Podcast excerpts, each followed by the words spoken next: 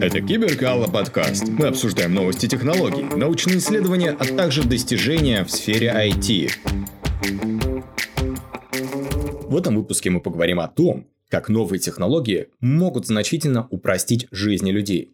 Одним из наиболее перспективных типов инструментов, предназначенных для помощи слепым, являются визуальные протезы. Визуальные протезы – это медицинские устройства, которые могут быть имплантированы в мозг эти устройства могут помочь восстановить зрение у людей, страдающих различными типами слепоты. Несмотря на свой огромный потенциал, большинство существующих визуальных протезов достигли скудных результатов, так как видение, которое они могут воспроизвести, чрезвычайно элементарное. Команда исследователей из Калифорнийского университета в Санта-Барбаре недавно разработала модель машинного обучения, которая может значительно повысить производительность визуальных протезов – а также других сенсорных нейропротезов. Разработанная ими модель основана на использовании нейронного автоэнкодера, архитектуры, которая может обнаруживать конкретные шаблоны в данных и создавать их представления. Джейкоб Гренли, один из исследователей, говорит, одной из вероятных причин плохих результатов, достигнутых визуальными протезами, является наивная стратегия кодирования стимулов, которую обычно используют устройства.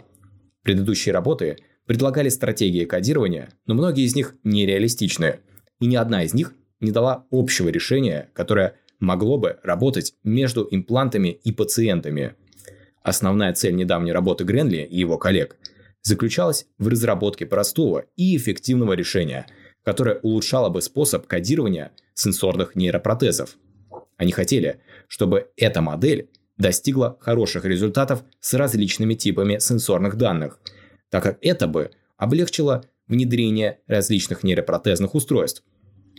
Наша главная идея заключалась в использовании сенсорной модели, которая описывает восприятие или нейронные реакции, возникающие в результате стимуляции в глубокой нейронной сети, объяснил Гренли. Нейронная сеть была обучена выводить стимулы, которые при прохождении через сенсорную модель достигают желаемой целевой реакции.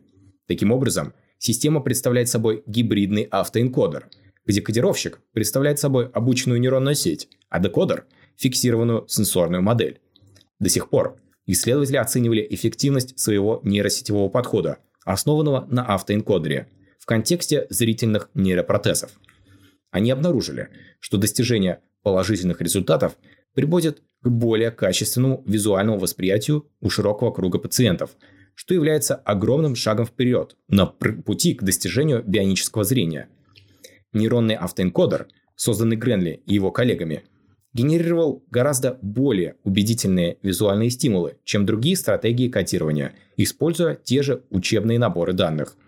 Примечательно, что его также можно легко применять и в других нейропротезах, в том числе предназначенных для улучшения чувства слуха и осязания.